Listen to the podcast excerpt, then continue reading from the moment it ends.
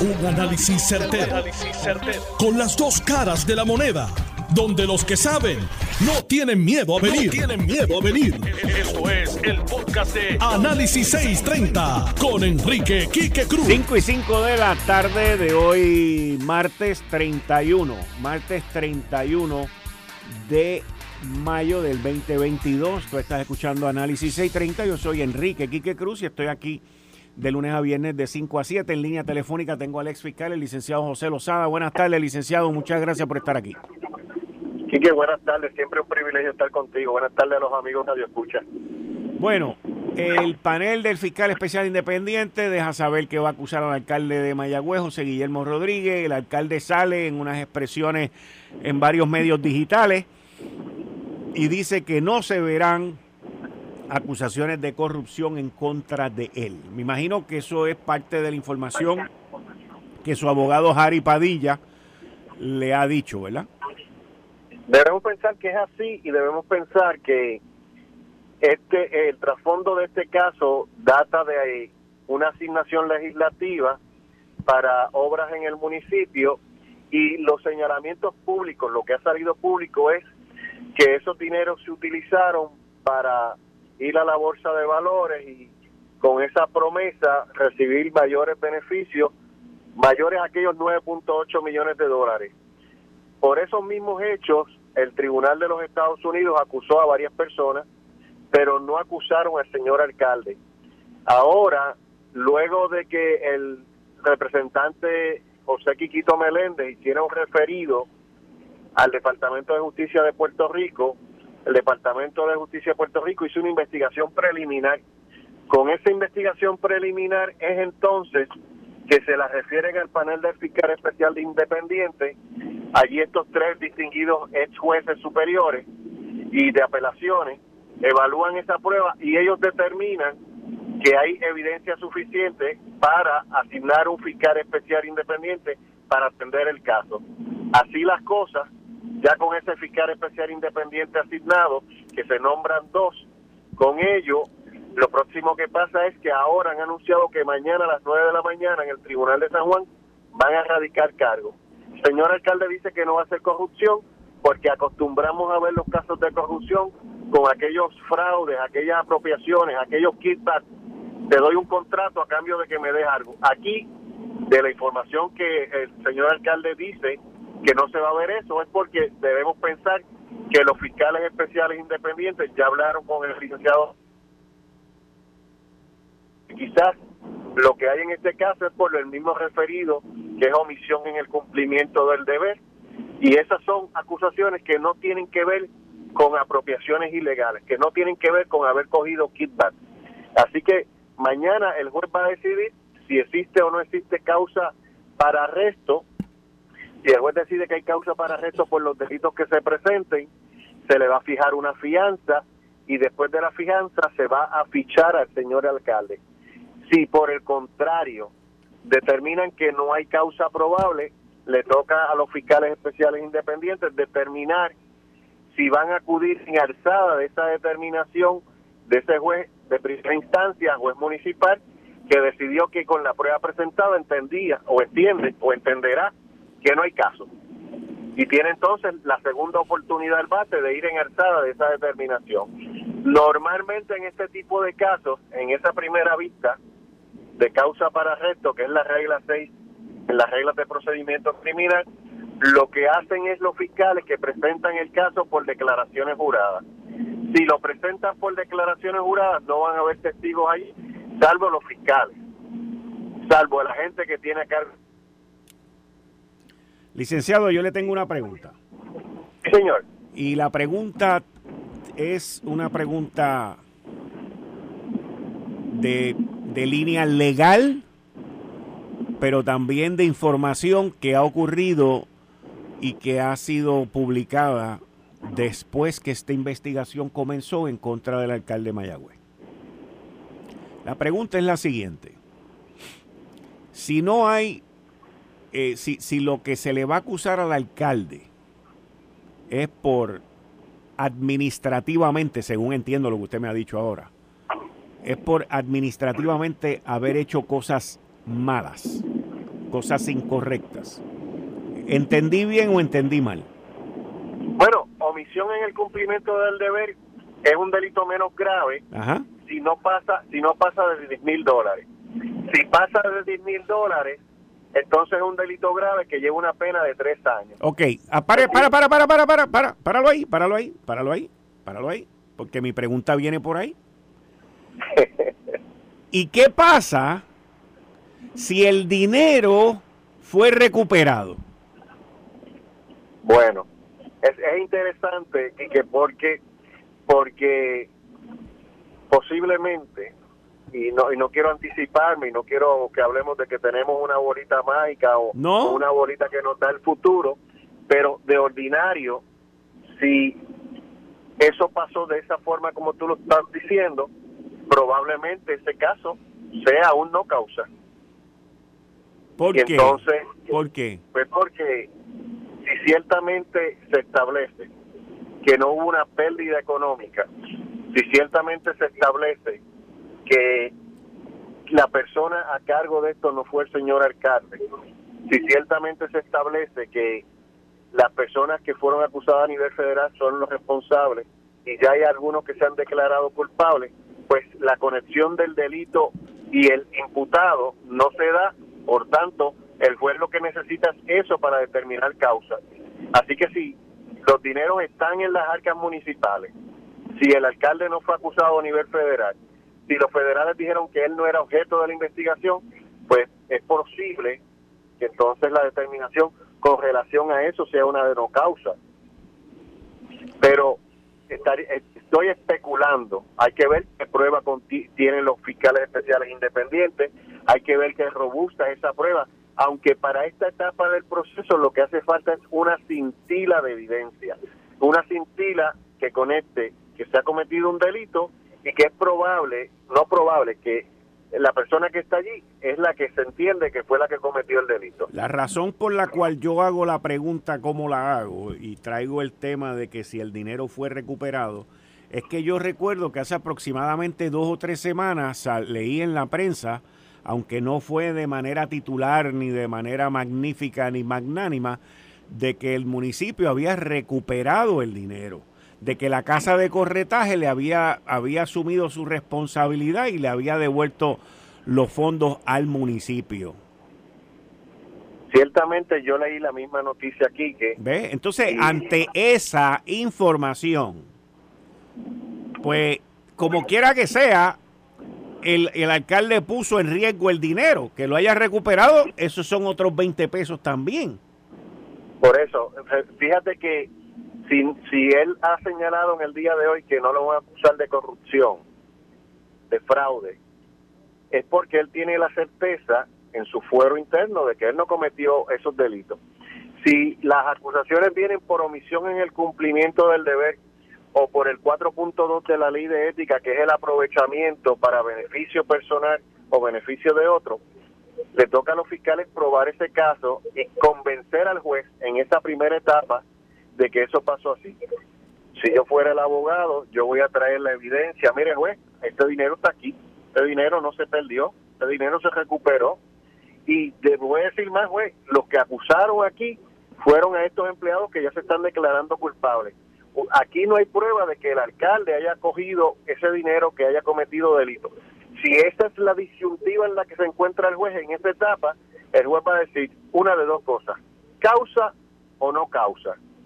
Con esa evidencia de que los dineros están allí, de que él no lo acusaron, pues los señores fiscales y la señora fiscal va a tener que hilar fino para convencer al juez en esa etapa. Si lo convence va a haber causa va a haber una fianza y va a haber posteriormente un fichaje. Si no lo convence y quien convence es Harry Padilla, pues entonces va a ser un no causa. Y entonces tendrán la oportunidad de pedir una vista en alzada. Si encuentran causa, van a dar una fecha para vista preliminar. Son más que esas dos opciones, causa o no causa. Pero si ya los dineros están allí, eso es importante para la defensa. Bueno, pues mañana usted y yo vamos a volver este a platicar sobre esto, a ver en qué termina esta situación. Mañana hablaremos porque ya mañana sabremos cómo lo vio el juez, qué decidió el juez y hacia dónde van los señores fiscales y la defensa en ese caso. Muy bien, pues estamos mañana para las 5 de la tarde de nuevo, licenciado. Siempre un privilegio. Igualmente, muchas gracias. Ahí ustedes escucharon al ex fiscal y ex director del NIE, negociado de investigaciones especiales, el licenciado José Lozada. Mi, mi pregunta es que no, no la no, no sé la contestación, pero traigo el tema porque yo recuerdo haber leído una comunicación de que los fondos habían sido recuperados. Entonces, si mañana el licenciado Jari Padilla se aparece allí en el tribunal con un estado bancario que le dice a la juez, mire juez, aquí no ha pasado nada, aquí están los 10 millones de pesos, es más, con intereses, nos los pagaron con intereses. Entonces, esto se borra. ¿Qué pasa? Porque como quiera, la función de haber tomado dinero público para invertirlo y utilizarlo en algo que no era el propósito en ley, no era el propósito en ley, como quiera eso se hizo. Esa violación se hizo como quiera. Porque la ley y, y, la asignación del dinero fue bien específica para lo que era. Pero miren, en Puerto Rico esto es una caja de Pandora. Esto uno no sabe. Pero yo le pongo a ustedes el análisis ahí, para que usted piense y mañana no le tome por sorpresa lo que pueda ocurrir en la corte. Nosotros estaremos aquí mañana de nuevo, de vuelta, hablando sobre ese caso. Bueno, ya mañana comienza la temporada de huracanes. Mañana es que se pone la situación color de hormiga brava porque tenemos un sistema eléctrico que está frágil. En adición a eso, hoy tuve la oportunidad de entrevistar al director ejecutivo de la Autoridad de Energía Eléctrica, Josué Colón, sobre qué podemos esperar en términos del aumento de la luz que el negociado de energía eléctrica anunciará, lo más probable, a finales del mes de junio. Que yo siempre digo que cuando lo hacen a finales del mes de junio son irresponsables porque no le dan tiempo al pueblo de Puerto Rico a prepararse. Y en este caso, yo entiendo que el aumento que va a venir va a ser de 3 centavos o más, lo que nos pondría ya por encima de los 30 y pico de centavos el kilovatio hora en un verano que se ve que va a ser caliente, caliente, caliente en términos de temperatura y en un verano que pues vamos a estar expuestos a más de una docena de fenómenos atmosféricos que ya los que analizan eso, el Centro Meteorológico aquí en Puerto Rico nos han dicho que va a ser un verano activo, que por lo menos cuatro de esas tormentas pueden ser grandes. Y nosotros vamos a estar pagando una luz bien cara, una gasolina bien cara, Hoy acaba de salir una nota ahora mismo que los precios del combustible han subido. El precio del petróleo subió hoy. Cuando hablé con Josué Colón en Lo Sé Todo, me dijo que en mayo el precio del bunker y del diésel estaba prácticamente al doble de lo que lo habían comprado en marzo de este mismo año. Y eso al final y a la postre lo tenemos que pagar en algún momento, al igual que tenemos que pagar las, las variantes en los gastos que ha tenido Luma, que se ha ido por encima de presupuesto por muchos millones de dólares. Y ahorita, a las 5 y 30, el licenciado John Mott no nos tiene un análisis muy esperanzador de un acuerdo entre los bonistas y el gobierno de Puerto Rico. Así que lo van a escuchar aquí tal y como muy acertadamente John Mott siempre hace sus análisis sobre estos litigios en la Corte Federal y en específico con la ley promesa. Así que eso viene más adelante. Esta semana es que vienen los congresistas a visitar y hacer una serie de reuniones privadas. Y yo hoy hablé con Tatito Hernández y le pregunté, digo, yo dentro de mi ingenuidad eh, congresional y política, que es muy chiquita mi ingenuidad, pero le pregunto, le digo a Tatito, ven acá, yo me imagino que ya tú tienes en tu calendario la hora, el día y todo, que tú te vas a reunir con Grijalva. Y me dijo, no, yo no me voy a reunir con él. Yo no estoy incluido en eso.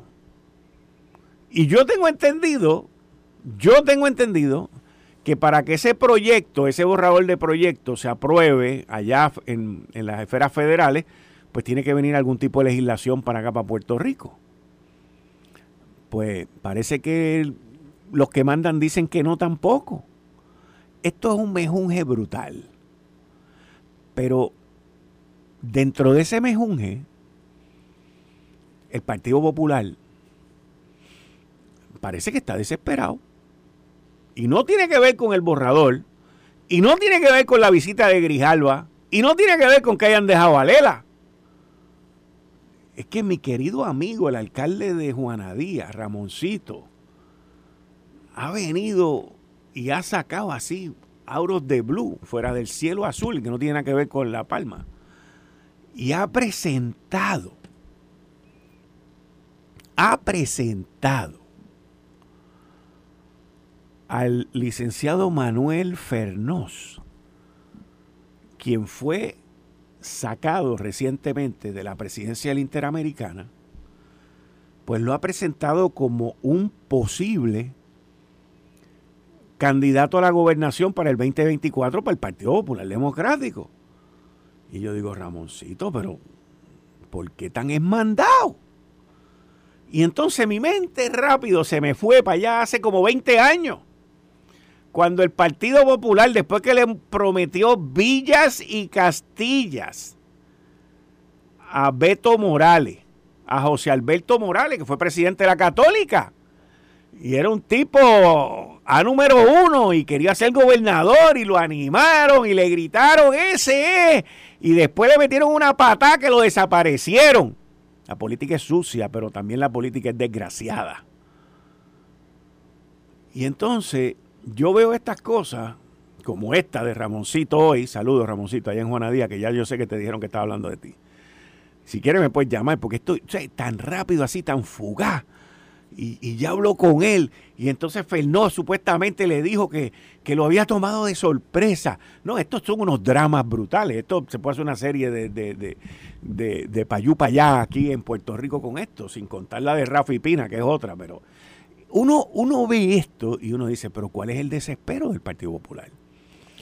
Obviamente, Ramoncito, el alcalde Juana Díaz, no está satisfecho con ninguna de las caras que se mencionan y ninguno de los que están alrededor de él dentro del partido. Su mente está en traer a alguien de afuera. Ese es el mensaje. Ese es el mensaje. El alcalde de Juana Díaz hoy ha dicho que con ninguno de los que están dentro del partido pueden ganar la gobernación. Ese es el mensaje. La gente se enfoca ah, en Fernó, en que Fernó dijo, no, ese no es el análisis. El análisis es que este alcalde, que lleva todos los años allí en Juanadía, le está diciendo a los populares, ninguno de los que está aquí sirve para correr para la gobernación y vamos a volver a perder si corremos con alguno de ellos. Tenemos que buscar a alguien de afuera. Y él dice que él es catedrático, que él es esto, que es lo otro, que para aquí, para allá. Así que no es solamente desespero en buscar un candidato antes de que termine el año. Y tenemos que recordar que a David Berniel, el venezolano del banco, le donó 100 mil pesos también. Vamos a estar claros de eso. tenemos que estar claros de eso, la campaña me refiero. Ok, aquí está, el venezolano embarró a todo el mundo. Eso es como las palomas cuando están volando, que tiran sus cositas blancas así, te caen al lado. Pues el venezolano hizo eso aquí en Puerto Rico. Así que esto, dentro del Partido Popular, está interesantísimo. Todavía no hemos escuchado a los otros alcaldes. Y hay que ver también qué va a pasar mañana en corte contra el alcalde de Mayagüez. Porque les voy a decir algo si mañana el alcalde de Mayagüez sale limpiecito de allí y, la, y el juez no encuentra causa, prepárense que lo que viene es un huracán también. Se lo estoy diciendo. Lo que viene es un huracán dentro del partido. Así que, sin contar, sin contar que todavía los populares siguen peleando por la redistribución electoral, mientras Edwin Mundo y el PNP anuncian que ellos ya tienen 21 municipios organizados. Todo depende de cómo sea esa organización, porque en las redes estuve leyendo que el que ganó, creo que fue en Yabucoa o por allá abajo, por allá por donde entran los huracanes, que, que, que le tenían un vellón pegado en las redes porque decía que es el perdidoso, o sea, las ha perdido todas, pero él sigue siendo el candidato. Pero nada, e, esa es la política, esa es la política. Ahora, hoy en, una entrevista que tuve y que hice, sale a relucir de esta situación de que los maestros, según una carta circular, pueden entrar a dar clases si tienen portación de armas. O sea, yo soy maestro en escuela pública y yo tengo una pistola, un revólver, tengo portación de armas, tengo todos mis permisos y yo si quiero puedo ir al salón de clase con mis niños de kindergarten o de primero o de segundo grado o de cuarto año y yo puedo ir todos los días con mi revólver o con mi pistola. Esto por una carta circular que yo entiendo que es una irresponsabilidad de parte del, del ex secretario Rafael Román del 2013 y el 2014. Y entonces, de momento, nos vamos en un viaje sideral y constitucional de que ese es el derecho del ser humano. Pues mire, yo les voy a hablar a ustedes de derecho. Yo trabajé en una empresa que tú no podías ir allí armado a trabajar. Y eso es regla. Y esa empresa no viola el derecho constitucional tuyo. Simplemente aquí tú no puedes entrar con un arma. Y si así fuese la regla aquí en Noti1 o en Guapa o en otro sitio, yo la tengo que obedecer. Eso no es que me estén violando mi derecho. Esa es la regla de esa empresa que también tiene derecho a que si tú vienes armado, tú no entras. Vaya a un concierto para que le violen los derechos. Educación, escucha esto. Vete allí al concierto en el Choliseo o a un juego de pelota en el Irán Bithorn y vete allí armado a ver si te van a dejar entrar. No te van a dejar entrar. Entonces, ¿por qué nosotros tenemos que ser tan imbéciles y, permitir que los maestros vayan con, con revólveres o con pistolas a los salones de clase, a base de una carta irresponsable circular de un ex secretario que ni está, que lleva casi siete años sin ser secretario. ¿A dónde vamos a llegar aquí con las estupideces de los derechos constitucionales? ¿A dónde? Y créame, yo peleo por los derechos constitucionales, pero no soy bruto ni imbécil. Vamos a estar claros. Y hay que ser bruto e imbécil para dejar poner en riesgo la vida de los estudiantes. Y lo digo desde el punto de vista personal. Esto no, no le estoy diciendo bruto ni imbécil a nadie, solamente a los que permiten que este idiotez ocurra en esta isla. Vamos a decir las cosas como son para que me entiendan claramente. Esto no está para chiste. Esto no está que si mis derechos, que si mis vainas y mis jorobetas. Aquí hay que proteger vidas. Y las vidas no se protegen a tiro limpio. Vamos a estar claros. Vamos a estar claros. Eh, estás escuchando el podcast de Noti1. Análisis 630 con Enrique Quique Cruz. Y como todos los martes, aquí ya con el licenciado John Mott. Buenas tardes, licenciado. Bienvenido como siempre aquí a Análisis 630 los martes y cualquier otro día que surja una eventualidad esperada. Inesperada también. Gracias por tenerme. Mira, eh, Quique, eh, para la explicación de lo que puede pasar en prepa, hay que empezar el miércoles pasado. La Junta radica una moción pidiendo una prórroga a la fecha de primero de junio para eh, radicar el plan de ajuste. En la moción no se dice estamos cerca, esto ya mismo, esto está plancha, no, simplemente por favor denos hasta julio primero. En la orden anterior de la juez, ella había dicho, se puede extender todo esto a no más allá de julio primero. También dicen el Unsecure Creditors Committee, que es el comité de acreedores no asegurados, no está de acuerdo y va a radicar una moción. Al otro día, ah, y dice también, este, y nosotros entendemos que si no se puede llegar a un acuerdo, lo cual me dejó eh, un poquito asombrado, pues se puede hacer una litigación bien rapidita y todo se resuelve. Eso lo dijo la Junta. La Junta. Al otro día, el comité de mediadores pide la prórroga, no dice que están cerca ni que están lejos ni nada, simplemente pide una prórroga hasta primero de julio. El comité de acreedores no asegurados radica su moción diciendo, mira, nosotros no tenemos problema con la mediación, pero entendemos que esto hay que moverlo ya y que está, esto hay que erradicar la, eh, eh, seguir los pleitos para decir que aquí no hay este gravamen eh, de los bonistas. Chévere, no hay problema. El viernes, casi a las 4 de la tarde, los bonistas, los ad hoc prepa bondholders y las aseguradoras radicamos una moción y dicen, mira, nosotros no estamos en desacuerdo con la mediación, pero queremos hacerle claro al tribunal que las cosas no son tan fáciles como ellos están diciendo. La Junta ahora está hablando de que vamos a litigar. Y el UCC dice que esto se resuelve rapidito. Pues no, esto no se resuelve rapidito porque nosotros ni siquiera hemos podido contestar la demanda porque se nos prohibió en el RSA el hacerlo. El RSA estuvo vigente hasta marzo. Que este es el tercero ya. Whatever. Montones de, de, estas cosas. El RSA es el eh, Restructuring Support Agreement, que era el acuerdo, que todo el mundo estaba de acuerdo.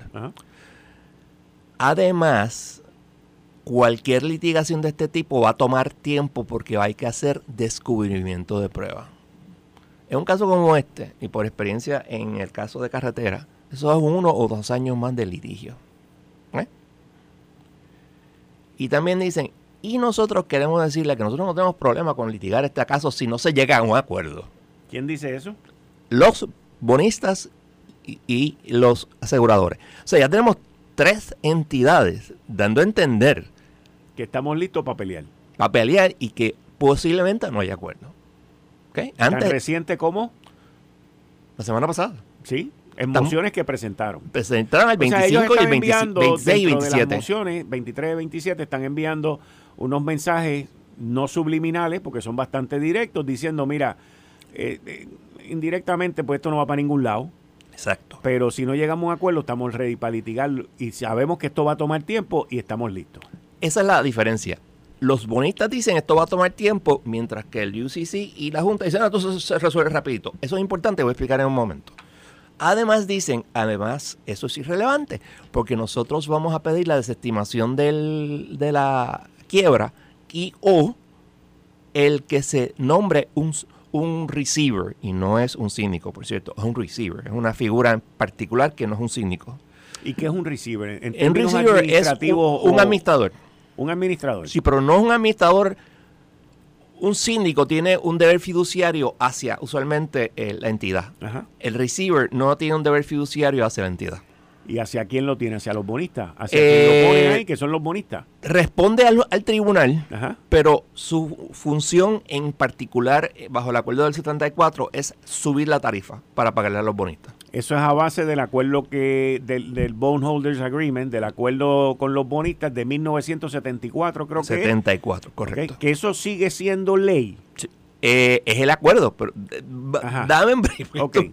medio complicado. Lo que pasa es que yo, mis queridas amigas, amigos, yo quiero que ustedes entiendan que a pesar de que el gobierno de Puerto Rico, tanto populares como PNP, han hecho 20 cambios aquí, han establecido el negociado de energía, hay una junta de gobierno en la Autoridad de Energía Eléctrica, este, AFAF está metido con el contrato de Luma y son los que supervisan a Luma y son los cheches de la película cuando las cosas salen bien, por lo tanto todavía no han podido ser cheches. Eh, todo esa maraña, la pregunta es, si el acuerdo con los bonistas de 1974 o el año que sea va por encima de todo ese embeleco. Eso vamos en un momento. Ok, pues dale. Ok. ¿Qué pasa? Si tú me dijeras a mí que este caso se hubiera radicado hace uno o dos años, yo te decía, no hay problema porque la juez va a permitir el descubrimiento de pruebas y se litiga y puede ser que se gane o puede que se pierda. Pero a cinco años cinco años de la erradicación, se radicó en julio del año, del, del año 2016, tú le vas a decir a la juez Swain que está loca por salir de este caso, que vas a tardar uno o dos años más. I don't think so. Ella se va a inclinar por la desestimación. Aun si no lo desestima, bajo la decisión del circuito de 2018, donde revoca a la juez Swain que dice, ah, yo no puedo este, levantar stay para nombrar un síndico, un, perdón, un, receiver. como yo leí esa opinión, es, mira, si te lo piden, levántalo. Para que otro juez, no ella, decida si se nombra un, receiver. el acuerdo dice que si el 25%, eh, los tenedores de, la cantidad de bonos de 25% o más piden el nombramiento, se tiene que nombrar uno. Y esto está en la ley de la autoridad también. Ok. ¿Qué pasa? Como he dicho, el poder principal de este receiver es subir la tarifa. Pero ahora mismo... Esa es su misión. Su misión. Principal. Para, pagarle a los bonistas. Para pagarle a los bonistas. Pero ¿qué pasa? Y estamos hablando de que lo último que se acordó el último acuerdo comenzaba en casi 3 centavos el kilovatio de manera inmediata, dos y pico. Dos y pico. Y en un periodo de 10 años subía a, casi cuatro y pico. Sí, pero eso era con un descuento. Pero eso era con un descuento y con un acuerdo. Ahora el receiver puede decir, no, van a ser 5 chavos desde el principio y se acabó. Porque tienes que pagar full. full. Exacto. ¿Qué pasa? Ahora mismo quien decide si se sube o se baja es el negociador de energía. Pero eso fue una ley del 2015 el argumento de los bonistas va a ser, ah, no, es que esa ley inválida. En cuanto a nosotros, ¿por qué? Porque no es un menoscabo de las obligaciones contractuales, uno, prohibido por ambas constituciones, y dos, es un taking without just compensation. Un taking, me quitaste mi propiedad, que esto es una propiedad, un derecho, sin una justa compensación. Y ahí se forma otro litigio. Todo esto puede pasar. Y la incertidumbre indescriptible que causaría todo esto es eh, mind-boggling. Porque no es volver a seguir litigando. Eso es una opción y una posibilidad. Pero también la posibilidad de desestimación de la quiebra queda. Y aún si sigues litigando, podrías tener temporalmente o por un tiempo el aumento de la tarifa. Con otra litigación más. Por otro juez, que no es Swain. Y eso es la posibilidad. Y nadie habla sobre eso. Porque mira, si miras la prensa, por las razones que sean, hasta el día de hoy no se ha, no se ha hablado sobre esto. Estamos hablando de meterle una pata a la lata. Básicamente.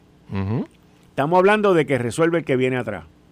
Exactamente. Pero principalmente de lo que estamos hablando es, lo resolvemos después de las elecciones. Probablemente. ¿Verdad? Probablemente eso es lo que se está pensando. Y eso significaría que si hubiésemos llegado a un acuerdo ahora con los bonistas de nuevo, ahora se tenía que meter un aumento. Ponle de dos centavos, tres centavos, lo que, sea. lo que sea, lo que se haya negociado. Pero bajo este litigio, bajo este riesgo, porque hay un riesgo de perder también. Claro. Cuando tú litigas. Puedes ganar o puedes perder. Correcto. Bajo este litigio, bajo esta adversidad, pues tú puedes ganar, puedes perder o te puedes meter un aumento del doble o el triple de lo que tú tenías negociado anteriormente. Correcto. Correcto. ¿Estamos bien? Hecho. Estamos bien. papá. Estamos bien. Súper bien. Wow. Interesante. Pero. Y no se habla sobre eso. No, ni se va a hablar. ni se va a hablar. Porque no conviene hablar. Cuando, si tú fueses a hablar sobre este tema, no digo tú, me refiero desde el punto de vista de Omar Marrero o Fermín Fontané. Va a decir, no, no, no podemos hablar porque estamos en mediación. Sí, sí. Yo. Al final de la postre que paga los platos rotos del gobernador no es Fermín, ni es Omar, ni es nadie. Así que cada cual vende las cosas según lo que le conviene vender. Porque tú llegas Te puede decir que, los, que los tomates están maduros y otro puede decir que los tomates están verdes. Y como tú dices, si tú llegas a un acuerdo, aunque sea un chavo, en este momento es un aumento. Sí. Y eso es contraproducente. Yo he visto políticos decir cosas como esa y digo, mira, ¿cuál es la solución? Y nunca me contestan. Porque es bien fácil criticar sin en realidad tú proveer una alternativa. Ah, no, hay que hay que, no se puede seguir subiendo. Y está bien, pero el petróleo sigue subiendo. Sí. Eh, a manera de ejemplo, yo eh, cuando yo compré mi carro en el 2019, yo pagaba 22 dólares por llenar el tanque. 22. 22. El lunes, 42 con cambio. El lunes, 42 con cambio. Casi el doble, Quique. Casi el doble. Bueno, yo lo llené el domingo, que lo dije aquí ayer, y fueron 80 pesos. Hacía tiempo que yo no lo llenaba porque yo no dejaba que bajara tanto. Pero el domingo quería averiguar, quería saber. La pagué a 1.20. fue, eh, fue, bastante barato comparado con lo que hay por ahí. No, yo, lo pagué full porque yo tengo que echar este premium. Tú tienes que echar el premium, muchacho. Eh, lo he hecho toda la vida en, los, en los No, yo sé, yo sé. Yo, yo toda la vida hasta que subió por encima de un peso. Es indescriptible. Yo pagué 1.39. Es a rayo. Mira, una noticia que acaba de salir aquí en, el Washington Post. Dime.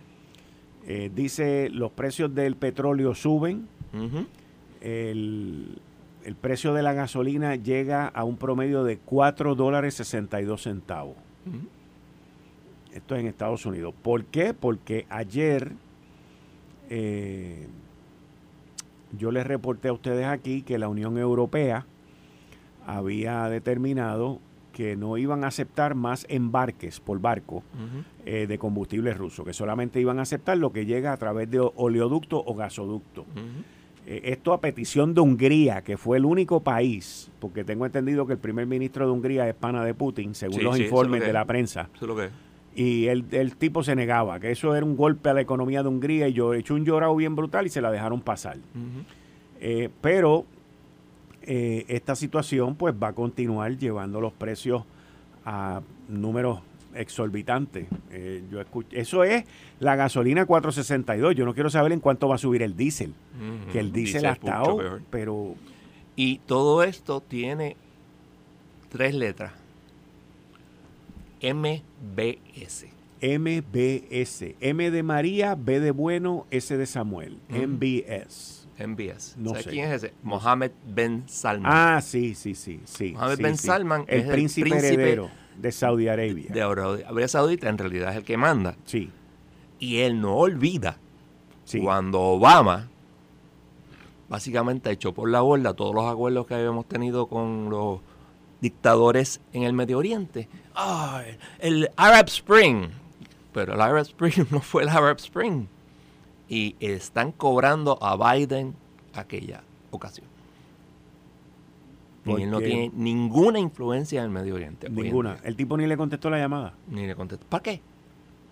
Yo tengo agarrado por la, por, la sartén. Entonces, el morón de presidente no quiere eh, subir la producción de, petróleo en los Estados Unidos porque sus aliados liberales, pues imagínate, oh, petróleo, eso es malo para, para el calentamiento global. That's life. Sí.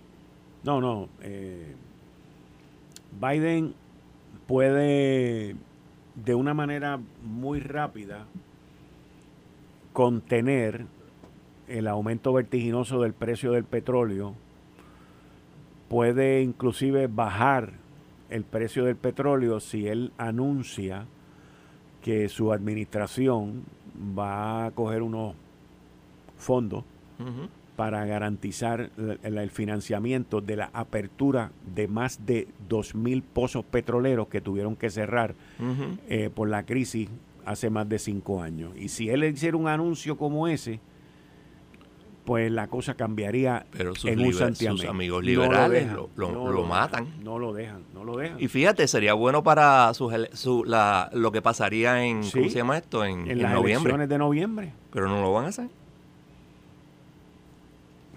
Está, está bien difícil y está crítica la situación y nosotros aquí pues este, estamos agarrando el, el, cantazo de ese de ese desbarajuste que hay por otro lado, John, tú y yo la semana pasada también estábamos hablando de la situación con China, Taiwán y, el impacto que eso puede tener. Este fin de semana creo que fue, hubo como que un close encounter entre aviones de la Defensa Aérea de China y los de Taiwán. Y hubo también una coordinación entre Rusia, China, eh, acercándose, no llegaron obviamente al, espacio aéreo de Taiwán, que es un, mensaje. Por el otro lado, eh, eh, nuestro amigo Biden dijo que si China invade a, Taiwán, él va a intervenir militarmente. Sí, lo dijo.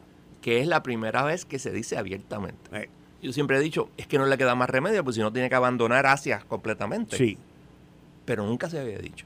Y de hecho, formó un escándalo en, su administración tratando de, salvarlo. Pero eso fue lo que dijo. Y siguió con el, con el asunto. O sea, en la mente de Biden, él tiene que defender Taiwán y yo entiendo que tiene razón. Yo también. Igual que lo que está haciendo en Ucrania, estoy de acuerdo con él. Sea morón o no. Sí, sí. Estuvo un poquito tarde. O sea, eh, Fue, fue muy lento. Yo creo que los Estados Unidos ha aprendido mucho de la lentitud eh, con que se movieron con Ucrania. Ucrania podría estar en, mejor posición ahora mismo eh, si no hubiese sido por la lentitud de los americanos, principalmente la administración de Biden. El problema que tienen es que ellos crearon un mundo en su mente que se les desmoronó cuando, cuando Putin hizo lo que hizo. Entonces, como que están reaccionando y aún en su misma administración todavía no quieren entender ese problema.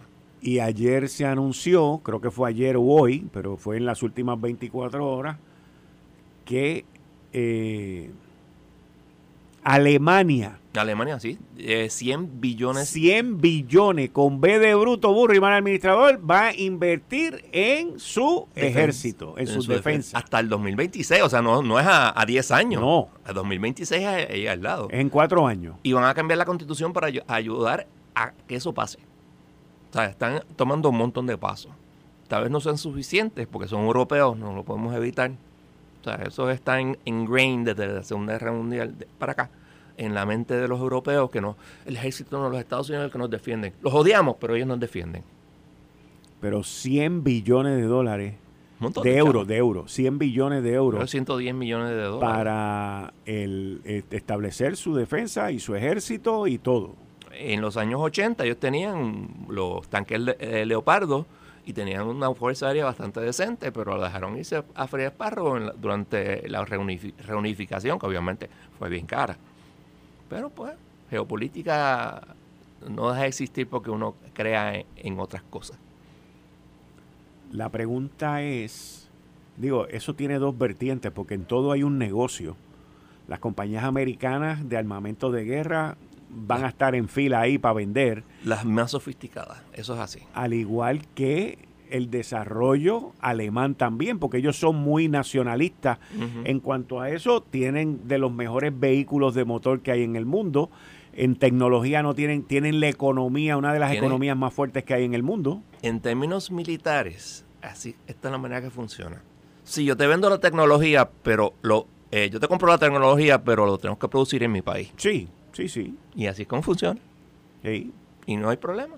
Pero es una tremenda oportunidad para, las empresas americanas y para el desarrollo de la industria alemán también. Una cosa bien importante también, buena y mala, la inteligencia artificial. Ok. Skynet. Sí, sí. Los que han visto la película eh, Terminator saben de lo que estoy hablando. Pero eso es así. La tecnología es lo que está eh, crea la diferencia entre las armas más exitosas y menos exitosas es el nivel de tecnología que tú le pones. Mundo cambiante. Licenciado John Mott, muchas gracias. Hablamos en la semana por si acaso tocan a la puerta. y recuerda, y recuerda a todos el artículo 264 del Código Penal. El artículo 264 del Código Penal de Puerto Rico dice... Ah, no me lo tienes eh, que leer, es básicamente lo que me explicaste. Es el menos, eh, perdón, en la malversación de fondos públicos y no se requiere, no se requiere que sea para el, eh, el uso propio. Lo que sí te dice es que no puedes lo utilice para cualquier fin que no esté autorizado o que sea contrario a la ley o la reglamentación. Si tú los chavos se suponía que los usaras para un hospital, no estás autorizado para usarlo en otra cosa. Ejemplo, la nómina. Sí, son los chavos del municipio, pero es para la nómina, no es para otra cosa. Sí, sí, sí, sí, sí. Y pues, eso puede ser la acusación principal de mañana. Ok. Bueno, pues vamos a ver. Mañana hablaremos de eso. Muchas gracias, licenciado John Mott. Esto fue el, podcast de Notiuno. Análisis 630 con Enrique Quique Cruz. Dale play a tu podcast favorito a través de Apple Podcasts, Spotify, Google Podcasts, Stitcher y notiuno.com.